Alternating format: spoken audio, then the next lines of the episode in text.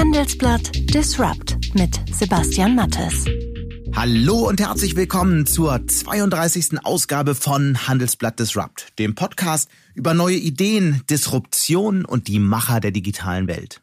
Mein Name ist Sebastian Mattes und wir melden uns heute mit einer ganz besonderen Ausgabe aus unserem Podcast-Studio in Düsseldorf. Das erste Jahr Handelsblatt Disrupt geht zu Ende und wenn man so in die Episoden aus den vergangenen Monaten reinhört, finde ich, es war ein spannendes Jahr. Über seine Zukunftspläne habe ich mit N26-Mitgründer Valentin Stalf gesprochen. Wir glauben, dass wir äh, die Chance haben, ein Unternehmen aufzubauen, das vielleicht irgendwann einmal 50, vielleicht sogar 100 Millionen Kunden hat. Später dann ein größeres Gespräch mit dem Tech-Investor Klaus Hommels. Ein Unternehmer ist keiner, der sich ja ein Mac kauft, ins äh, Soho-Haus setzt und sich einen Avocado-Toast mit Spiegelei bestellt. Es geht um Katharina Zweig. Sie ist Professorin für Informatik an der TU Kaiserslautern und leitet dort das Algorithm Accountability Lab. Sie berät die Bundesregierung und ist unter anderem Mitgründerin des Thinktanks Algorithm Watch. Außerdem fordert sie Ethikregeln für Algorithmen und wie die aussehen können, das wird sie uns nachher genauer erklären. Stellen Sie sich einen einen Dreijährigen vor, der enorme Kräfte hat und gleichzeitig überall auf der Welt äh, Dinge tun könnte den kriegen sie auch nicht so schnell eingefangen. Welche Regeln sollen den, sollen den einfangen? Der hat so viele blöde Ideen gleichzeitig. Sogar seine Kritiker loben, dass Thelen durch seine Auftritte Aufmerksamkeit für das Thema Unternehmertum schafft. Und das tut er auch dadurch, dass er die digitalen Probleme Deutschlands immer wieder ziemlich deutlich anspricht. Wir sind doch in der Steinzeit. Es, es, ärgert mich. Also warum gehen wir denn nicht hin und digitalisieren den Staat und den Prozesse zum Staat wirklich mal richtig mutig und konsequent? Und das wichtigste Ergebnis dabei wäre, dass die endlich mal umdenken. Wenn ich den ganzen Tag nur Papier durch die Gegend trage, dann kann ich danach auch woanders nicht Digitalkonzepte machen.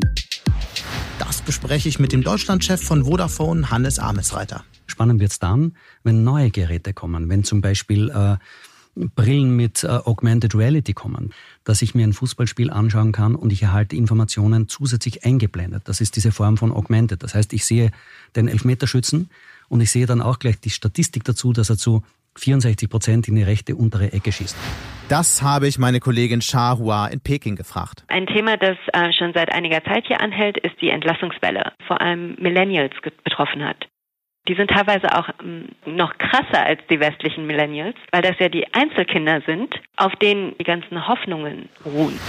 So, das war 2019. Und jetzt schauen wir nach vorn. Wie wird das nächste Jahr? Wie wird 2020? Das Jahr, in das einige Unternehmen mit Sorge blicken, weil die Konjunktur hakt, aber auch weil in vielen Branchen die digital getriebenen Disruptionen immer deutlicher werden. Sie hören Handelsblatt Disrupt und nach einer kurzen Werbeunterbrechung sind wir zurück. Viele Anleger wollen, aber tun's nicht.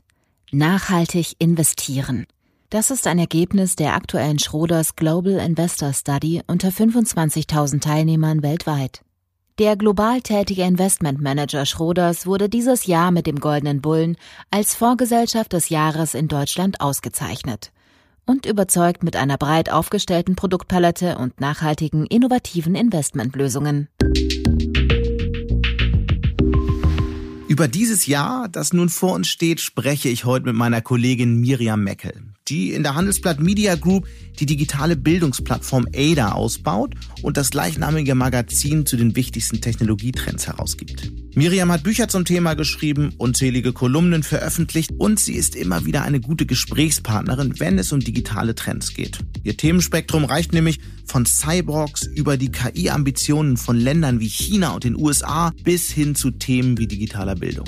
Sie hat mehrfach auf der Bühne auch mit unserer Kanzlerin über diese Themen gesprochen. Wenn Sie einen Minister in Ihrem Kabinett durch eine künstliche Intelligenz ersetzen könnten, wen würden Sie dann wählen? Nein, heute sind Sie mir alle als Menschen lieb. Wenn, dann müssten wir einen zusätzlichen Stuhl an den Kabinettstisch stecken, stellen und mal testen, ob die Antworten, ob die Antworten besser sind als die der realen Minister. Und Miriam hat außerdem mit vielen sehr realen und sehr bekannten Unternehmern im Silicon Valley gesprochen. Hier bei Handelsblatt Disrupt ist sie zum ersten Mal aufgetreten, als sie über ihren Selbstversuch mit Mikrodosen psychedelischer Drogen berichtet hat und wer im Silicon Valley sie dazu inspiriert hat. Ich glaube, die meisten haben damit experimentiert. Wir wissen es von Elon Musk, weil er ja gelegentlich darüber twittert, ähm, was dann sogar die amerikanische Börsenaufsicht äh, auf den Plan ruft. Kurz, Miriam ist eine gute Gesprächspartnerin, um über die Trends des neuen Jahres zu sprechen. Auf geht's. Hallo Miriam. Hallo Sebastian. Bevor wir jetzt ins nächste Jahr blicken, lass uns noch mal zurückschauen. Was war 2019 eigentlich für ein Jahr? Was wird, wenn wir in fünf Jahren zurückschauen, vielleicht, ähm, was werden die Themen sein, die noch in Erinnerung bleiben? Also ein Thema, von dem ich glaube, dass es in Erinnerung bleiben wird oder dass sozusagen das Jahr 2019 als eine Zäsur angesehen mhm. wird, ist die Rolle äh, Chinas in der technologischen Entwicklung, insbesondere bei künstlicher Intelligenz.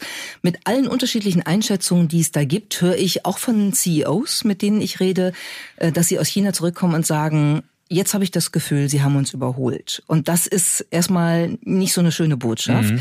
weil wenn man so überlegt, man könnte ähm, denken, dass wir in Europa ein anderes Modell anbieten können, vielleicht ein bisschen ein wertebasiertes Technologieentwicklungsmodell, was sich von äh, den USA, dem, dem Technokapitalismus und China, dem autoritären Staatskapitalismus unterscheidet, dann ist das nicht gut. Wenn China jetzt schon vorne ist und wenn man sieht, was die investieren, äh, wie die vorgehen, dass sie natürlich andere Bedingungen haben, keine Privacy, keinen Datenschutz, dann passiert da so viel, dass ich auch glaube, wir müssten jetzt mal richtig wach werden an der Stelle. Mhm. Ich glaube, das stimmt. Und ich glaube, wenn, wenn ich so zurückschaue auf das Jahr, dann ähm, kommt mir ein Punkt, der ganz ähnlich ist, der eng damit zusammenhängt. Und zwar werden wir in Erinnerung behalten, dass vielen Menschen erstmals klar geworden ist, welchen Wert ihre Daten haben. Und das hängt natürlich mit China zusammen, aber gleichzeitig auch ähm, mit der ähm, Vorgehensweise und dem Auftreten der großen Technologiekonzerne. Und ich glaube, dieses Jahr haben wir so oft über äh, Themen wie ähm, Datensouveränität gesprochen wie nie zuvor. Der Begriff Überwachungskapitalismus ist groß geworden. Und ich glaube, das sind aus meiner Sicht so die Themen, die bleiben werden, über die wir natürlich nächstes Jahr weiter diskutieren werden, aber über die wir bisher nie so viel gesprochen haben wie 2019. Und eine Technologie, die diese beiden Themen China und Wertedaten verbindet, ist eine, von der ich auch glaube, dass sie dieses Jahr so eine Art Durchbruchsmoment hatte. 2019, das ist die Facial Recognition Technology, also Gesichtserkennungstechnologie, basierend auf künstlicher Intelligenz, wo eben auch China weit vorne ist, mhm. weil die das halt überall einsetzen. Man kann schon kaum mehr einen Kaffee kaufen, ohne dass man sozusagen einen Facial Scan dafür braucht, eine Gesichtserkennung braucht, äh, um sowohl den Kaffee zu kriegen als auch ihn zu bezahlen. Und da gibt es eine ganze Reihe von Studien, die veröffentlicht worden sind, was so die Akzeptanz in der Bevölkerung angeht. Interessant ist, dass die nicht so ablehnend sind, die Menschen, wie man denkt, weil das sozusagen ja schon so eine, so eine echte Schwelle äh, an Aufgabe von Privatsphäre ist, die da überschritten wird. Aber es gibt eben auch richtige Gegenbewegungen. In London, King's Cross zum Beispiel, großes Immobilienprojekt, wo alles mit Facial Recognition ausgestattet wird, wo die Menschen angefangen haben zu protestieren und gesagt haben, wir wollen nicht überwacht werden in unseren Wohnungs- äh, ähm, Kontexten und in unserem privaten äh, Leben und nicht wissen, äh, nicht, wir wollen nicht, dass, dass alle wissen, wer wann wo wie reingeht und was macht und so weiter und so fort. Also da bewegt sich richtig viel. Und trotzdem habe ich das Gefühl, dass diese Technologie eine der absoluten Zukunftstechnologien sein wird, von der wir auch im nächsten Jahr sehr viel hören werden. Ja, und ähm, die großen Konzerne müssen halt eine ihre ihre Position der Technologie gegenüber entwickeln. Allein schon, weil die Mitarbeiter das fordern. Das sehen wir an den Diskussionen, die zum Beispiel Amazon gehabt hat, gerade wenn es um diese Technologie geht. Ne? Ja, auch Google. Ne? Also ähm, Einsatz äh, oder Engagement für, für militärische Projekte, Technologieentwicklung für militärische Projekte ist ja ein Thema, was jetzt häufig zu Streit führt, was auch zu richtigen internen Auseinandersetzungen in einem Konzern wie Google führt.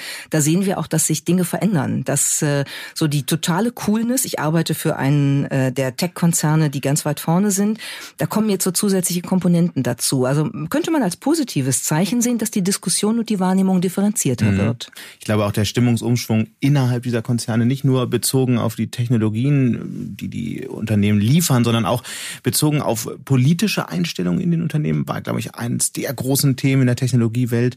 Ähm, ja, eine Diskussion, die garantiert im nächsten Jahr weitergehen wird. Ähm, was war so dein Highlight im vergangenen Jahr?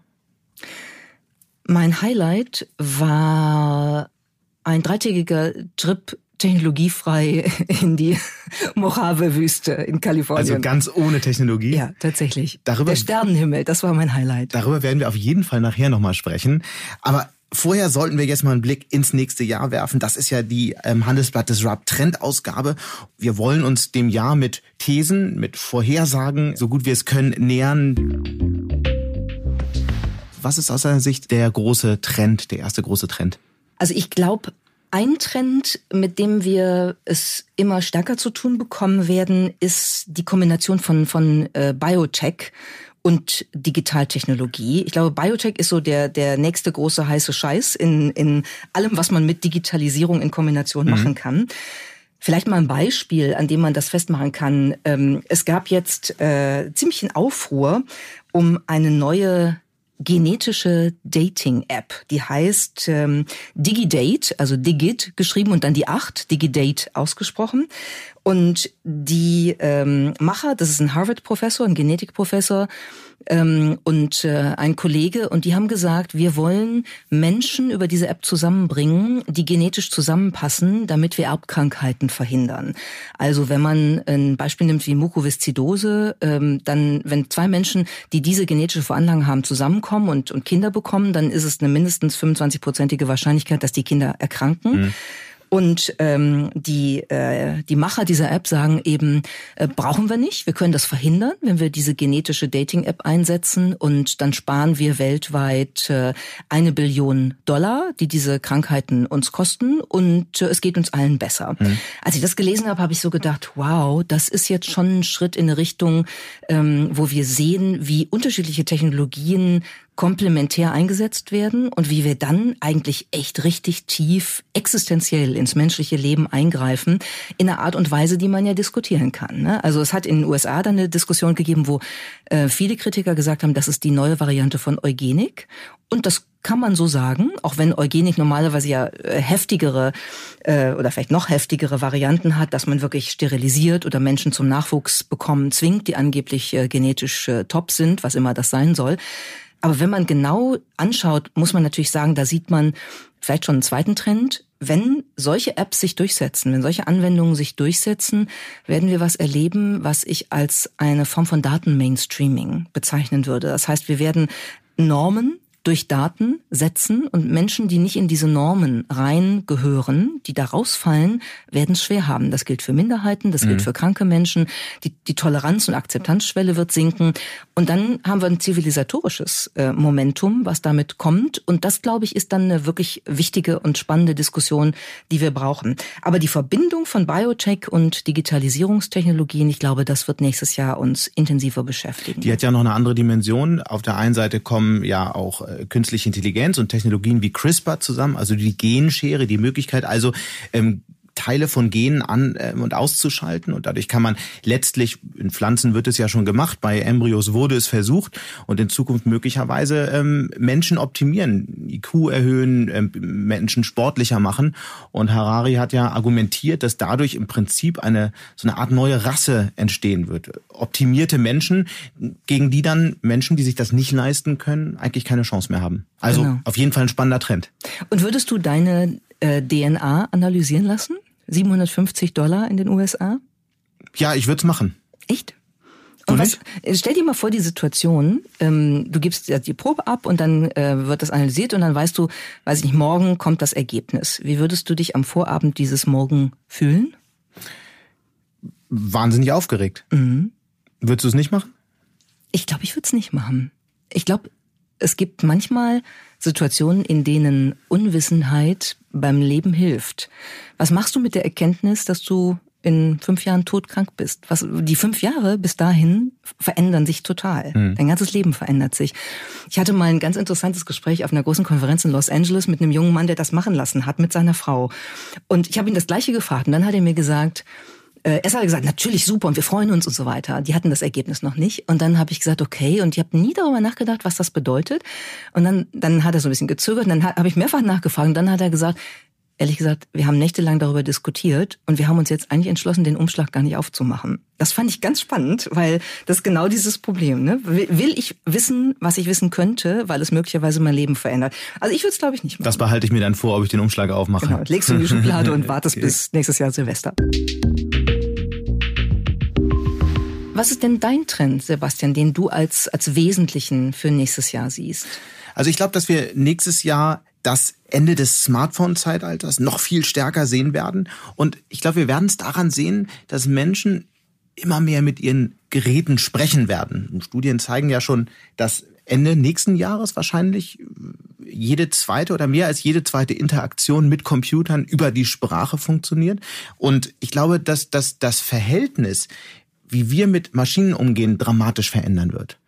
Heute müssen wir uns an den, an den Gerät setzen, ähm, haben einen Monitor vor uns. In Zukunft wird dadurch das Internet quasi überall sein. Das Internet wird uns in, in gewisser Weise umschließen und ähm, das verändert die Art, wie wir mit Geräten umgehen und das ähm, verändert aber auch die Art, wie wir ins Internet gehen, wie wir einkaufen, wie wir an Informationen kommen und das bietet große Chancen. Das bietet natürlich Chancen für Menschen, die nicht mehr gut lesen können, Menschen, die vielleicht gar nicht lesen können, gleichzeitig aber natürlich auch enorme Risiken, wenn wir bei Amazon einkaufen über Sprache und sagen, ähm, Alexa, schick mir bitte äh, Klopapier, dann kaufen wir keine Marken mehr, sondern das, was Amazon uns aussucht. Ich glaube, das ist für Konsumgüterhersteller ein Riesenproblem. Aber auf der anderen Seite wird es eben das Verhältnis und die Art, wie wir mit Geräten umgehen, dramatisch verändern. Und wenn du jeden Tag äh, sagst, äh, Alexa, äh, kauf mir bitte Klopapier, dann weiß Amazon auch, dass es irgendein Problem äh, in deiner Familie gibt, irgendein Inkontinenzproblem oder sonst irgendwas oder so, weil einfach die die die Spracherkennung führt ja dazu, dass man alles mitkriegt, auch die Hintergrundgeräusche so im Raum. Ne? Also wenn du zum Beispiel was was äh, mit Alexa redest und im Hintergrund, Hintergrund gibt's Babygeschrei oder so, ähm, weiß das System sofort, ah, da ist Nachwuchs, ne? was für Werbepersonalisierung und für viele Dinge natürlich auch was bedeutet. Also ich glaube, dieses Universum, was du gerade beschrieben hast, äh, das werden wir tatsächlich erleben, dass das immer weiter ausgebaut wird und wir immer personalisiertere Angebote kriegen und immer auch abhängiger werden von dem, was ähm, eine große Company wie Amazon uns, uns anbietet. Ich würde sogar noch einen Schritt weitergehen. Was, was wir wissen, dass Amazon ein Patent angemeldet hat für eine Technologie, die in der Lage ist, mit künstlicher Intelligenz anhand unserer Stimme herauszufinden, wie wir uns fühlen, ob wir glücklich sind oder traurig und möglicherweise welche Krankheiten wir haben. Für Amazon ist es natürlich total interessant und total logisch, weil das Unternehmen dann möglicherweise gleich das richtige Medikament schicken kann, wenn ein Husten identifiziert wurde. Aus datenschutzrechtlichen Perspektiven ist es natürlich hochproblematisch. Ja, auch wenn ich sozusagen durch so eine KI dann als depressiv identifiziert werde und kriege dann mal das Medikament geschickt, ähm, könnte ja auch sein, dass es andere Wege gibt, damit umzugehen. Ne? Nichts gegen Medikamente, aber ich glaube, so die, die Automatisierung von Lösungen ist an manchen Stellen auch äh, im, im, im Leben wirklich nicht so gut. Ich glaube, dass wir, dass wir manchmal uns äh, wirklich Gedanken machen müssen als Menschen, wie wir Probleme lösen und dass unterschiedliche Varianten da sind, äh, wo es durchaus manchmal Argumente dafür gibt, vielleicht nicht immer alles naheliegend zu machen, sondern mal einen anderen Weg zu suchen. Aber über diese, diese ähm, Stimmeingabe, äh, das glaube ich auch, werden wir so ein Ambient Internet bekommen. Ne? Also so, du kannst da mit allem sprechen und es wird auch, glaube ich, eine Art von ich weiß nicht, wie man das sagen soll, ja, vielleicht eine Art von Vermenschlichung von Gegenständen auch mit sich bringen. Weil ich, auch bei Alexa wissen wir ja schon, oder bei Siri, dass Menschen anfangen, mit denen so zu reden, dass sie auch fast eine Form von emotionaler Beziehung äh, aufbauen und äh, da werden wir, glaube ich, auch noch enorme Fortschritte erleben. Wir haben ja ähm, hier auch, auch bei der Handelsblatt Media Group mit Ada ein Projekt, das heißt Vocally Yours, das machen wir mit der Uni St. Gallen, mit dem Damian Bord, der mit euch ja auch schon mal häufiger was macht beim Handelsblatt und ähm, da versuchen wir ähm, KI-basierte ähm, Stimmen zu personalisieren. Das heißt, dass man nicht nur irgendeine Stimme hat, wie das jetzt bei Alexa oder bei Siri ist, mhm. sondern dass ich dann mit Alexa sprechen kann und die antwortet mir als Sebastian. Ne? Oder äh, du sprichst mit ihr und sagst, ähm, ich möchte mal Miriams Podcast hören und dann hörst du den, aber in meiner Stimme tatsächlich auch. Ja. Und äh, das ist echt ganz spannend, was da geht. Also, also ich kann mir die Texte aus äh, eurem Magazin Ada vorlesen lassen mit deiner Stimme. Ja, genau das ist das Ziel. Und äh, da sind wir auf einem ganz guten Wege. Die Texte sind noch kurz, die dieses Software produzieren kann, aber wir haben so ein Beispiel äh, der Bundeskanzlerin zum Beispiel, wo die einen Wikipedia-Eintrag über Algorithmen vorliest. Das ist aber ziemlich gut. Wow. Und wir arbeiten natürlich, um das gleich mitzusagen, auch daran, dass wir so eine Art ähm, auditives Wasserzeichen entwickeln, so dass man also nicht Stimmen nutzen kann, um Kühlschränke zu bestellen oder sonst was und damit Unheil anzurichten. Weil das ja die ganz große weitere Debatte ist, zusammenhängend mit dieser ähm, Voice-Revolution. Ich meine, wir stehen jetzt wirklich vor dem Durchbruch ähm, ähm, von Voice, von allen sprachgesteuerten Technologien. Ähm, die Frage von Fakes. Mhm, absolut, ja. Nächstes Jahr, kurz vor den Wahlen in den USA, werden wir wahrscheinlich ähm, ein großes Problem mit gefakten Aussagen über Voice oder über Video sehen. Wahrscheinlich in einer Dimension, wie wir es noch nie erlebt haben. Das MIT hat ja gerade was, was Spannendes produziert. Die haben ähm, ein Deepfake, also ein durch künstliche Intelligenz hergestelltes, äh, gefälschtes Video produziert von Richard Nixon äh, dem ehemaligen US-Präsidenten, der Präsident war, als die Amerikaner 1959 auf dem Mond gelandet sind. Und sie haben eine Rede von Nixon produziert, wo Nixon äh, beschreibt und äh, bedauert, dass die Apollo-Mission misslungen ist und dass ähm, Armstrong und Aldrin gestorben sind. Und äh, dann sagt, das war für die beiden ein großes Opfer, aber es wird die Menschheit weiterbringen. Mhm. Und wenn man sich das anguckt, dann denkt man, oh mein Gott, das ist jetzt wirklich mal ein Beispiel dafür, wie solche solche Deepfakes im politischen Feld oder auch in der Uminterpretation von Geschichte eingesetzt werden können. Es ist ein Kunstprojekt vom MIT, die das natürlich mit den entsprechenden Erläuterungen und so weiter rausgeben, auch auf Filmfestivals jetzt zeigen. Aber es ist wirklich so, du siehst, das ganze Setting ist wie äh, 1959, du siehst Nixon, man sieht nicht, dass das gefaked ist. Mhm. Kann man sich im Internet angucken.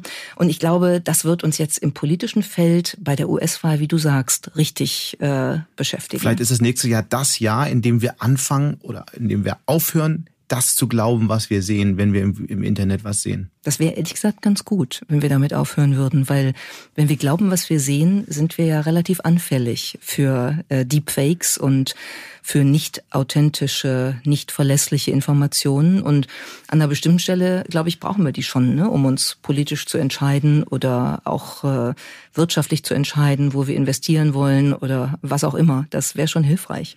Also ein wichtiger, eine wichtige Entwicklung für nächstes Jahr.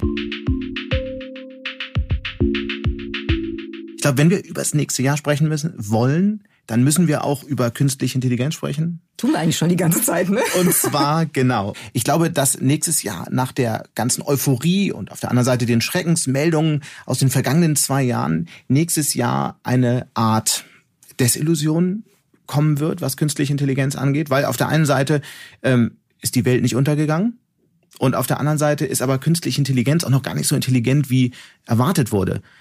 Hast du wahrscheinlich jeden Tag gesehen, wenn du versuchst mit Siri zu sprechen, ja. wenn du versuchst deinem Auto ähm, per, per Sprache was einzuprogrammieren, es dauert alles wahnsinnig viel länger als gedacht.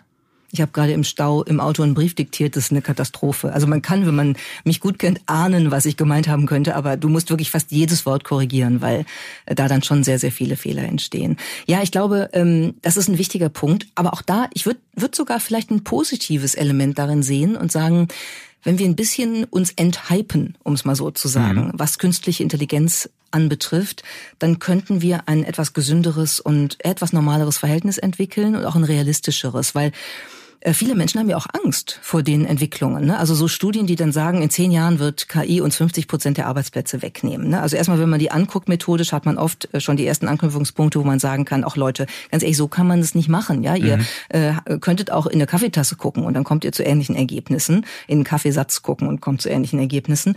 Ähm, aber diese Ängste sind natürlich nicht hilfreich, weil sie behindern uns ja total in. Innovationsprozessen, ähm, in der Zuversicht, dass Fortschritt auch unser Leben besser machen kann. Insofern glaube ich, ein bisschen ehrlicher damit umzugehen, was ist eigentlich künstliche Intelligenz und was kann sie, das wäre gut. Weil ja. es gibt ja inzwischen Tendenzen, wo Unternehmen Produkte mit KI-Label verkaufen, obwohl da nichts an künstlicher Intelligenz drin ist, sondern die könnt, das könntest du mit einer Excel-Tabelle machen, was, was die leisten.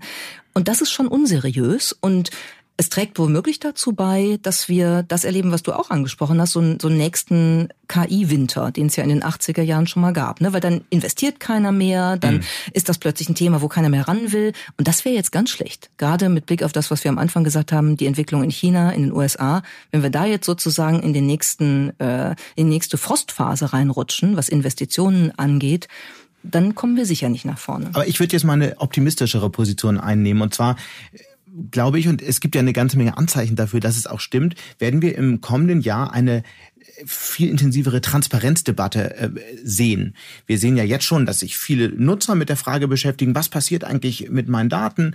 Ähm, wir sehen, dass ähm, große Technologiekonzerne ähm, vor Gericht stehen, weil sie äh, rechtfertigen müssen, was mit diesen Daten passiert. Wir sehen, dass sich diese Technologiekonzerne infolgedessen anfangen, ähm, mit diesen Fragen zu beschäftigen. Ob sie, Manche.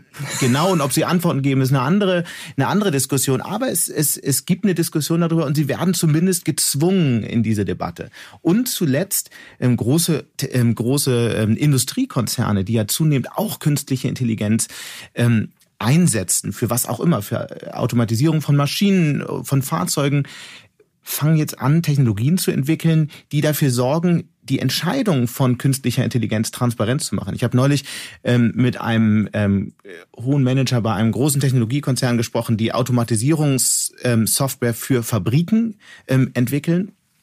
Und die stehen vor dem Problem, dass sie nicht mehr nachvollziehen können, welche Entscheidungen künstliche Intelligenzen getroffen haben, beziehungsweise wie sie zu den Ergebnissen gekommen sind.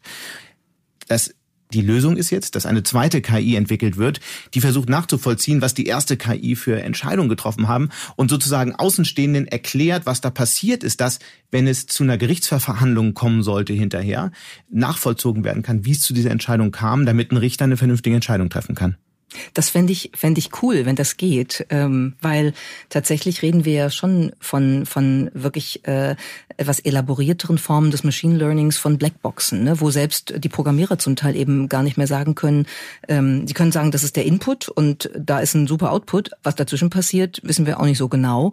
Ähm, ist beim Menschen auch so. Also insofern sind wir eigentlich ja daran gewöhnt. Ne? Wir können unsere Gedanken und Gefühlsgänge auch nicht erklären in allen einzelnen Schritten. Wie komme ich von irgendeinem Problem zu irgendeiner Lösung oder so? Aber bei KI macht uns das ein gewisses Unwohlsein. Und ja. das fände ich super. Diese Transparenzdebatte, die würde, glaube ich, erheblich dazu beitragen, dass es mehr ähm, Zuversicht gibt, weil die Menschen auch das Gefühl hätten, sie verstehen mehr, was da passiert. Und eigentlich entsteht Angst ja oft aus Nichtwissen, nicht verstehen. Und ich glaube, da könnte man, könnte man was Gutes mit bewirken. Es ist ja auch so ein bisschen das Thema, was Europa sich auf die Fahne schreibt. Da habe ich nur immer ein bisschen die Sorge, wir haben ja noch nie mal richtig angefangen, ordentliches Zeug zu entwickeln und sprechen schon wieder darüber, wie man es irgendwie regulieren und transparenter machen kann. Da müssen wir halt auch aufpassen, dass wir trotzdem schnell genug in der Entwicklung nach vorne gehen.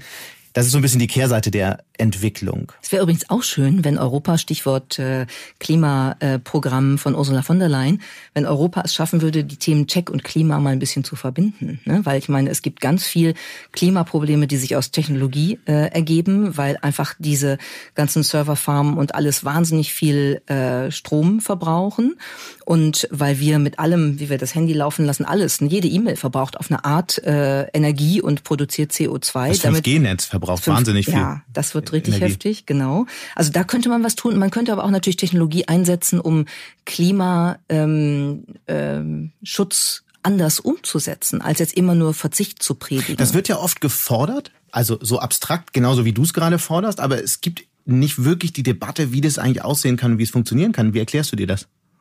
Ich glaube tatsächlich, weil, weil bei uns zum Teil der technologische, die technologischen Voraussetzungen nicht geschaffen sind. Also wenn du dir vorstellst, wir würden es schaffen, ein, Mobilität, ein integriertes Mobilitätskonzept aufzustellen, was nicht äh, das Auto im Privatbesitz hat und dann ein bisschen öffentlichen Nahverkehr und dann hast du noch Mietautos und du hast noch Uber und andere und dann hast du noch die, diese Roller, die haufenweise quer über der Straße liegen, sondern du würdest das zusammenbringen auf eine Plattform, ähm, die wirklich intelligent äh, Bedarfe managt. Mhm. Dann könnte man damit glaube ich, irre was machen. Aber dafür müsstest du technologisch in der Lage sein, das zu tun. Genau, und es müssten sich alle an einen Tisch setzen. Und das ist auch nicht unbedingt die große Stärke von Deutschland. Nein. Ein Gedanke noch zu KI. Ich glaube, du hattest es ja anfangs angesprochen, die wahnsinnige Vormachtstellung Chinas. Ich glaube, dass wir nächstes Jahr möglicherweise eine größere Debatte darüber haben werden, ob die USA den Wettstreit nicht schon verloren haben. Ja, gibt es unterschiedliche Positionen zu. Ne? Einige sagen das, andere sagen, die Investitionen, die China tätigt, werden doch überschätzt und sie müssten sehr viel stringenter vorgehen, wenn sie wirklich das, was an, an ähm, Vorbereitungsvorteil eigentlich bei den USA vorhanden ist, aufholen wollen ist schwer einzuschätzen. Ich glaube jedenfalls, dass wir auf jeden Fall diese, dieses Duopol haben und äh, damit also selbst jedenfalls kein großer Player in dem Feld sind. Und das ist erstmal das, was, was ich jetzt bedauerlich finde. Zumindest was die strategischen Investitionen angeht, geht China im Moment schneller voran als die das USA. Das kann man festhalten. Genau. Eine Studie der Stanford University sagt ja, dass die USA in den nächsten zehn Jahren mindestens 120 Milliarden Dollar mehr investieren müsste in staatliche Programme, um dann noch irgendwie mithalten zu können. Naja, wir werden sehen. Auch ein politisches Problem, ne, weil Trump das nicht zu seiner äh, Priorität erklärt hat. Was ist dein nächster Trend? Also ich glaube, dass wir auch ein bisschen im nächsten Jahr damit zu tun bekommen werden oder stärker damit zu tun bekommen werden, dass ähm, technologische Erweiterungen für die Leistungsfähigkeit des Menschen uns mehr erreichen. Ich denke da äh, an diese ganzen Apps, an diese ganzen zum Teil KI-gestützten ähm, äh, Angebote, wie man Fitness äh, tracken und verbessern kann, wie man den Schlaf tracken und verbessern kann, wie man vermeintlich die kognitive Leistungsfähigkeit tracken und verbessern kann. Und ich würde es deshalb als Entwicklung sehen, weil ich schon ein bisschen überrascht war, als ich dieses Jahr gesehen habe, dass Elon Musk mit seiner Company Neuralink ja äh, vor einigen Monaten vorgestellt hat, wie sie es schaffen, ähm, mit einer Maschine, die so ein bisschen wie eine Mischung aus Mikros, aus Riesenmikroskop und Nähmaschine aussieht, ähm, äh, hauchdünne, also dünner als menschliches Haar äh, sind die, hauchdünne ähm, Elektroden ins Gehirn zu schießen, um dann damit sozusagen es möglich zu machen, dass dieser Affe, mit dem sie das gemacht haben, dann ein Computerspiel steuert steuert, äh, durch, ja. durch, allein durch sein Gehirn, durch seine Gehirnwellen. Und da dachte ich so, ui, das hätte ich nicht gedacht, dass das so schnell geht. Das fand ich äh, überraschend. Und wie ich ähm, Musk und äh, einige andere so einschätze, werden die mit dem Tempo weitergehen. Und ich glaube, da kommt, kommt einiges. Mhm. Was, also in welchem Bereich wird das unser Leben äh, am schnellsten verändern? Also ich glaube, im, äh, es gibt ja eine ganze Reihe von wirklich guten Anwendungen. Ähm, das, was man im medizinischen Bereich machen kann, um beispielsweise äh, Schlaganfallpatientinnen und Patienten, äh, Locked-in-Patienten äh, dazu zu verhelfen, dass sie wieder kommunizieren können, dass mhm. sie vielleicht sogar mit Hilfe von Roboterarmen gewisse Bewegungen vollziehen können, eine gewisse körperliche Autonomie zurückgewinnen. Das finde ich alles ähm, toll. Ich fände auch ähm, durchaus spannend, wenn man sagt, man schafft es durch bestimmte ähm, Stimulation des Gehirns, ähm, über Nacht im Schlaf gewisse Lernprozesse zu unterstützen. Das heißt jetzt nicht, dass ich abends einschlafe und kann morgens Chinesisch, ja, also so wird's nicht sein. Aber es könnte sein, dass ich unterstützen kann, dass die Verarbeitung, die Verankerung von Wissen ähm, das Erlernen von bestimmten Dingen dadurch leichter wird. Und wenn das jetzt dann nicht ein Klassenkampfthema wird im Sinne von, das kostet wieder, weiß nicht wie viel, tausend äh, Euro und das können sich deshalb nur die leisten, die sowieso kein Problem haben, mit der Verbesserung ihrer Leistungsfähigkeit umzugehen, dann finde ich ist das eigentlich ganz schön. Wenn es dahin geht, dass wir uns alle jetzt auftunen müssen äh, und alle müssen bestimmte Leistungswerte erzielen ähm, äh, im, im, in der physischen Leistung, ähm, in der Reduktion von Schlafzeiten, äh, im in der Effizienz des Denkens, was immer das sein mag, noch eine andere Frage, dann hätte ich da eher ein bisschen Schwierigkeiten mit. Das ist ja genau die Frage, die sich daran anschließt, weil die Technologien sind teuer. Es gibt ja verschiedene Dinge, die, die aussehen wie ein Kopfhörer, man setzt die sich auf und angeblich werden die Gehirnwellen dann so verändert, dass man schneller Gitarre spielen lernt oder Vokabeln pauken kann und da stellt sich natürlich die Frage, wer sich die, die mehrere hundert Dollar leisten kann und, und die, die Software dafür äh, ist dann halt im Vorteil denen gegenüber, die es nicht haben und lernt dann möglicherweise schneller. Da schließt sich natürlich eine soziale Debatte an, oder? Das stimmt, wobei ich ganz ehrlich sagen muss, die, die haben wir natürlich eigentlich äh, von jeher schon, weil ähm, die unterschiedliche Auswahl von Schulen, von Möglichkeiten, äh, sich unterstützen zu lassen im Lernen, ist natürlich auch eine soziale Frage. Es Musik, wird nur technologisch, äh, technologisch verstärkt. Es wird technologisch verstärkt, auch vielleicht beschleunigt. Mhm. Na, aber ähm, weiß ich nicht, also wenn ich das Gefühl habe, ich habe wieder Chaos in meinem Kopf, was gelegentlich vorkommt, dann setze ich mich ans Klavier und spiele mhm. Bach. Ja? Und dann räumt die Musik räumt das auf, weil da, da passiert irgendwas mit äh, der Verschaltung des Gehirns. Ähm, dafür muss ich auch erstmal ein Klavier haben, damit das geht. Ne? Das kennst du ja auch. Du machst ja auch Musik. Das stimmt. Ich spiele Geige und äh, ja, Bach kann helfen. Du hast wahrscheinlich keine Stradivari. Äh, nee, ich habe eine moderne italienische Geige von Francesco Toto, die aber nach einem Stradivari-Modell gebaut ist. Oh, wow. Das ist ja übrigens technologisch interessant, dass Geigen, wir, wir kennen ja eigentlich nur die Entwicklung, dass Technologien immer weiterentwickelt werden. Im Geigen, Streichinstrumente hatten ihren technologischen Höhepunkt vor vielen hundert Jahren, und zwar zu Zeiten Stradivaris. Die haben sich seitdem eigentlich technologisch kaum noch verbessert. Sind ein bisschen haltbarer vielleicht geworden oder so, aber sie, sie sind nicht besser geworden. Die Instrumente von damals klingen einfach immer noch am besten. Das ist ja cool, da habe ich noch nie drüber nachgedacht, dass es auch die umgekehrte Richtung gibt. Ja? Woran liegt das? Warum ist das so? Naja, es, er hat einfach das perfekte Instrument gebaut. Mhm. Man kann es, man weiß es nicht genau. Es wird ja gerade erst noch, also es wird ja alles ähm, untersucht, die Spannung des Instruments, der Lack, all das wird von Wissenschaftlern überall auf der Welt erforscht, aber so richtig eine Antwort hat noch keiner gefunden. Aber das ist ein total interessanter Gedanke. Es könnte ja auch sein, bei einer der Technologien, über die wir jetzt reden, dass wir in zehn Jahren wieder hier stehen In 100 Jahren stehen wir nicht mehr hier, glaube ich. In zehn Jahren stehen wir wieder hier und sagen, guck mal, also eigentlich war 2019 der Höhepunkt dieser Technologie und alles, was danach kam, war eigentlich eher eine Verschlechterung. Aus der Vergangenheit von Stradivari äh, zurück in die Gegenwart. Ähm, Stradivari ist ja schon lange tot. Wir wollen aber lange lebendig und gesund bleiben. Das ist auch, glaube ich, ein Trend, oder? Absolut. Ich glaube, dass die Digitalisierung einen bislang ziemlich analogen Bereich verändern wird, und zwar den Gesundheitsbereich. Und wir sehen das ziemlich konkret. Unser Gesundheitsminister ist ja wahrscheinlich in der Bundesregierung der erfolgreichste Minister. Er hat auf jeden Fall wahnsinnig viel auf den Weg gebracht, sehr, sehr viele Gesetze. Und in den nächsten Jahren kommen gleich drei Dinge. Die digitale Patientenakte, das elektronische Rezept. Eigentlich immer noch unglaublich, dass man ähm, Papier bekommt und einen Stempel zur Apotheke gibt, dann gibt's noch einen Stempel da drauf. Also völlig grotesk. Und ähm, gleichzeitig werden Apps von Krankenkassen erstattet. Und ich glaube, das wird natürlich eine ganze Menge von Innovationen auch nochmal beschleunigen, weil wenn ich meine App, auch wenn es nur 14,90 Euro sind, ähm, erstatten lassen kann, dann machen es vielleicht mehr Menschen, dafür zu bezahlen und das sorgt dafür, dass die Unternehmen schneller profitabel werden, investieren können und in dem Feld eben so eine kleine, vermute ich mal, ähm, so ein kleiner Gründerboom einsetzen wird. Kann ich mir gut vorstellen, weil auch tatsächlich der Gesundheitsbereich ja einer ist, der wirklich direkt ins Leben der Menschen eingreift, wo jeder sehr persönlich betroffen ist. Das heißt, da gibt es eine große Bereitschaft äh, oder vielleicht sogar eine größere als in anderen Bereichen, sich auf Dinge einzulassen. Und äh, wie du sagst, äh, es ist ein bisschen spät, aber besser spät als nie.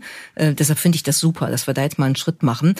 Hast du, würdest du eine App, hast du eine App, die du benutzt, wo du sagst, super, die kann ich mir dann verschreiben lassen? Nee, im Moment noch nicht.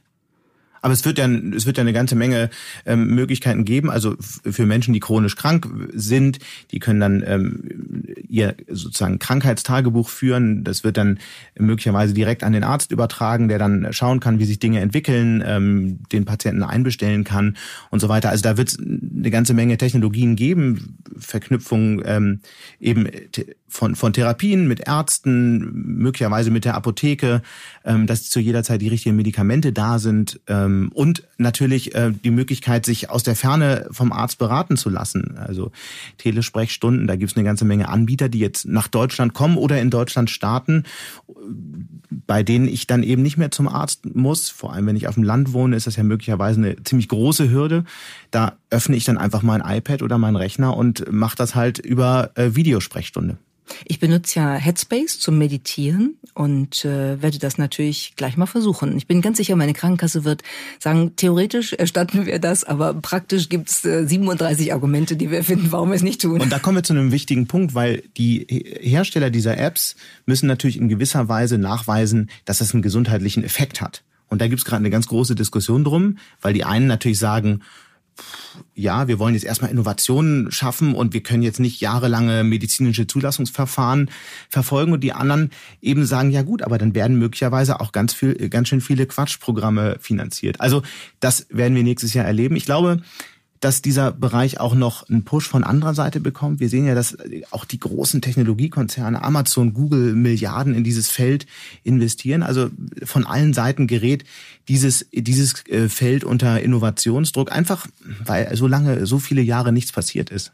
Ja, das ist eigentlich äh, für, für unseren Standort ein bisschen traurig, dass das äh, so lange gedauert hat. Aber ähm, es gibt Hoffnung jetzt und vielleicht gibt es dadurch ja Inspirationen, die in andere öffentlich stark kontrollierte Bereiche übergehen. Nicht? Also es gibt ja bei uns sehr viel, was man noch mit Papier machen muss, wenn man äh, zum Bürgeramt geht und äh, neue Sehr viel Aus ist eine Untertreibung, würde ich sogar sagen. Äh, ja, ich wollte jetzt ausnahmsweise mal nicht so pessimistisch sein, aber ja, also Papier spielt eine große Rolle im Leben der Deutschen und vielleicht ändert sich das ja Schritt für Schritt ein bisschen, weil dieser Gesundheitsbereich dann der ja ein sehr, auch, auch unter Datenschutzgesichtspunkten sehr, sehr sensibler Bereich ist, da vielleicht einen Push gibt und dann, dann ziehen andere Bereiche schneller nach. Glaubst du, dass nächstes Jahr so ein Jahr ist, wo, wo das passiert? Das wäre jetzt mal eine Hoffnung, die ich hätte, ja. Ich hätte für nächstes Jahr auch eine Hoffnung, ein Thema, was mir ziemlich wichtig ist. Und dafür müssen wir nochmal zum Thema künstliche Intelligenz zurückgehen. Wir diskutieren ja viel immer von einer eher ähm, praktischen Seite, was künstliche Intelligenz kann, was die Gefahren sind und so weiter. Ich glaube, was wir viel zu wenig diskutieren, ist, dass wir im Moment ähm, die ganze Entwicklung Google, Facebook, Amazon überlassen und auf der anderen Seite China. Ähm, aber künstliche Intelligenz wird irgendwann mal so eine Art Betriebssystem für unseren Alltag werden. Ja. Und dieses Betriebssystem wird gerade von wahrscheinlich einer Handvoll oder acht, neun Konzernen weltweit entwickelt. Die kaufen die besten KI-Firmen, die stellen die besten Forscher ein, kaufen die direkt von den Universitäten weg, ob in Deutschland, in den USA oder Frankreich, völlig egal. Und die bestimmen, wie dieses Betriebssystem der Zukunft aussehen wird, welche, ähm, welche Nutzenfunktion dem zugrunde liegt ähm, und so weiter und so fort. Und ich glaube, diese Debatte müssen wir viel intensiver führen im nächsten Jahr. Ähm, viele Menschen unterschätzen, glaube ich, aktuell die Brisanz, dass da eine unglaubliche Machtkonzentration stattfindet für die Technologie, die unser, unseren Alltag so stark bestimmen wird wie wahrscheinlich nichts anderes in den nächsten zehn Jahren. Ja, und zwar von einer ganz spezifischen Gruppe von Menschen. Ne? Also da würde ich auch sagen, ähm, in Verbindung mit einer Demokratisierung, so kann man es ja vielleicht sagen, ne? also bestimmten Aushandlungsprozessen, die wir eigentlich hinterlegen müssten, wenn ein solches gesellschaftliches Betriebssystem äh, neu entwickelt wird. Und ich sehe es genauso, vollkommen richtig. KI wird unser Betriebssystem sein in Zukunft. Aber dann sollten auch an der Entwicklung dieses Betriebssystems möglichst viele unterschiedliche Menschen beteiligt sein. Mhm. Nicht nur im Hinblick auf Konzerne und Nicht-Konzerne, sondern wir haben ein Thema, was unterschiedliche ethnische ja, Hintergründe. Das sind vor Frauen, allem jung, junge weiße Männer. Genau, äh, aus, aus den USA, Westküste oder zum Teil aus natürlich auch Milieu, genau. äh, aus einem bestimmten Milieu. Auch natürlich äh, Asiatinnen und Asiaten. Da ist es sogar ähm, gendermäßig ein bisschen entspannter, weil in China zum Beispiel sehr viele Frauen in dem Bereich aktiv sind, ganz anders als bei uns äh, oder auch zum Teil in den USA. USA. Und da braucht man mehr Diversität, mhm. ne? weil dieses Betriebssystem muss irgendwie ja die Gesellschaft äh, aufgreifen, in der wir leben.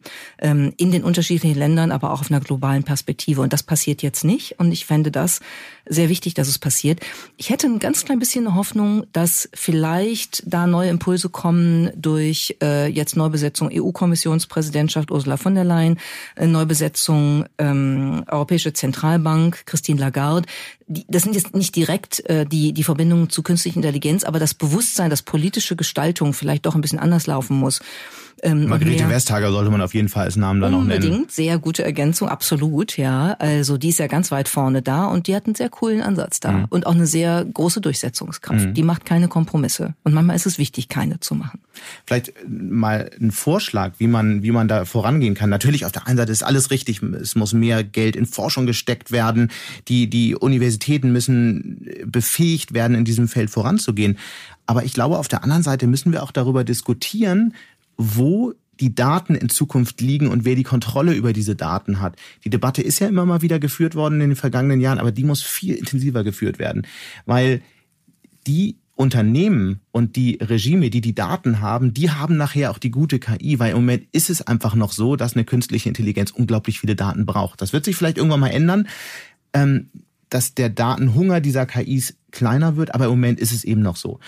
Und mein Vorschlag wäre, dass wir intensiver darüber diskutieren, öffentliche Datenpools zu schaffen. Datenpools, die ähm, Staaten haben ja unglaublich viele Daten, die äh, zu bestimmten Regeln an Unternehmen weitergegeben werden, dass eben nicht alle Daten über Städte, über Verkehr und so weiter bei Google liegen. Das ist ja im Moment de facto so. Aber es gibt eben auch viele öffentliche Daten, die der Staat hat und eben den anderen Unternehmen zur Verfügung stellen kann. Außerdem kann der Staat Google zwingen, bestimmte Daten ebenfalls zu teilen. Die Diskussion wird ja geführt. Und ich glaube, der dritte Punkt, der ist mir ganz wichtig. Wir brauchen so eine Art privates Daten-Wallet, nenne ich das jetzt mal. Also im Grunde so eine, so eine Art virtuelles Portemonnaie, in dem all unsere Daten drin sind. Und wenn ich jetzt einen bestimmten ein sozialen Netzwerk beitrete, dann erlaube ich diesem ähm, Netzwerk bestimmte Dinge in diesem Wallet zu nutzen, bestimmte Daten. Aber auch nur bestimmte. Genau, und ich kann die aber jederzeit zurückziehen, die Erlaubnis. Das heißt, die, die, die, die, der Besitz, der ist, ich, ich kontrolliere die Daten. Opt-in, opt-out. So ist genau. es. Und ähm, wenn ich dann irgendwann mal sterbe, dann können die Menschen, die also die Dinge erben, die ich jetzt besitze, äh, erben auch meine Daten. Und ich glaube, das ist eine Diskussion, die wir führen müssen, weil wir damit sozusagen das ganze Problem vom Kopf auf die Füße stellen, weil am Ende gehören die Daten den Menschen und dafür brauchen wir erstens Technologien, die da entstehen Dinge gerade, kleine Dinge, die wir größer machen müssen und wir brauchen natürlich eine Regulierung.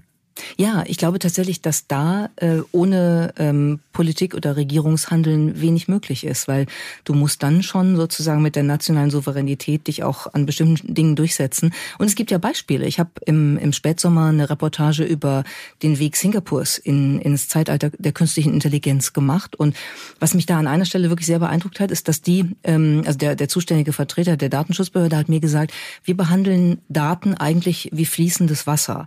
Und wir wollen das vom Konzept her so hinkriegen, dass wir die äh, ganz sauber bereinigen, dass wir also wissen, da ist keine Verschmutzung drin im übertragenen Sinn, dass Daten wirklich äh, ganz klar zugeordnet werden und die richtigen Daten zu den richtigen Datenpools kommen.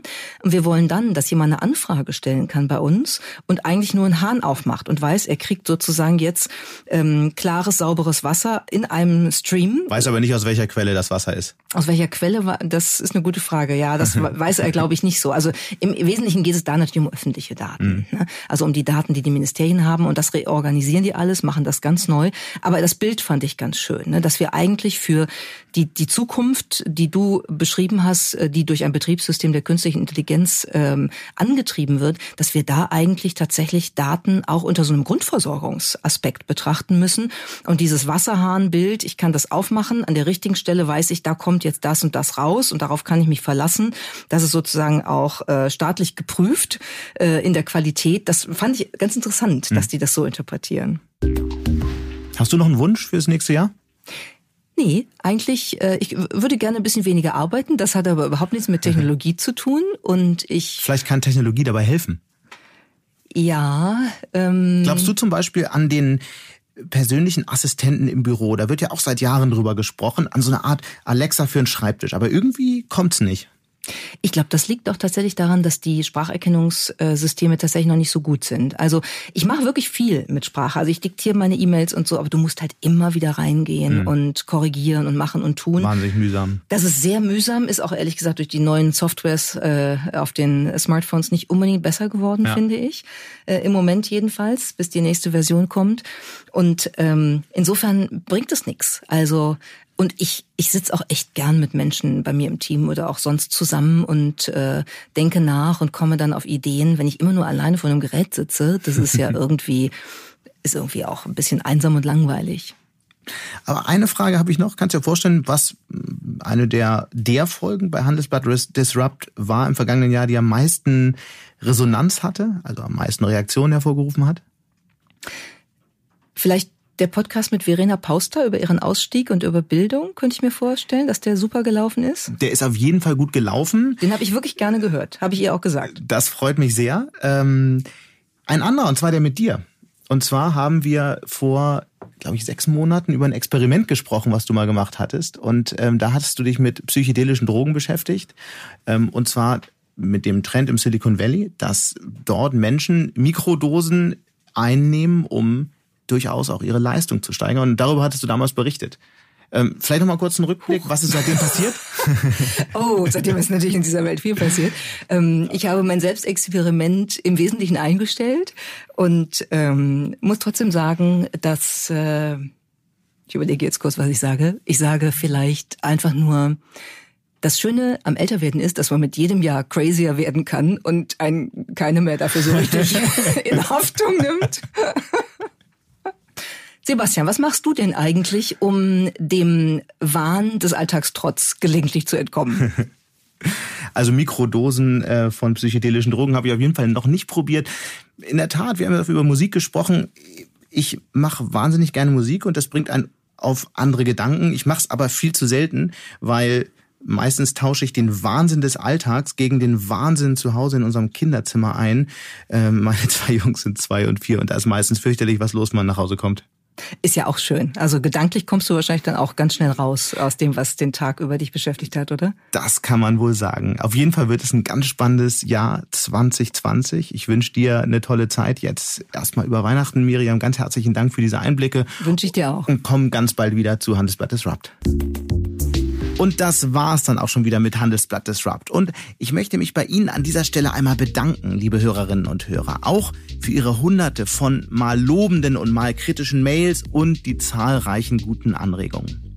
Wir sind übrigens zwischen den Jahren und auch gleich in der ersten Januarwoche wieder für Sie da mit zwei Podcasts von Live-Events, in denen wir mit dem britischen Seriengründer Brent Hoberman und dem Hamburger Unternehmer Tarek Müller von About You sprechen. Dank an dieser Stelle auch an Sandy Clough und Migo Fecke und Regina Körner von professionalpodcast.com, dem Dienstleister für Strategieberatung und Podcastproduktion. Wir wünschen Ihnen eine ruhige Zeit und ein paar entspannte Tage. Ihr Sebastian Mattes.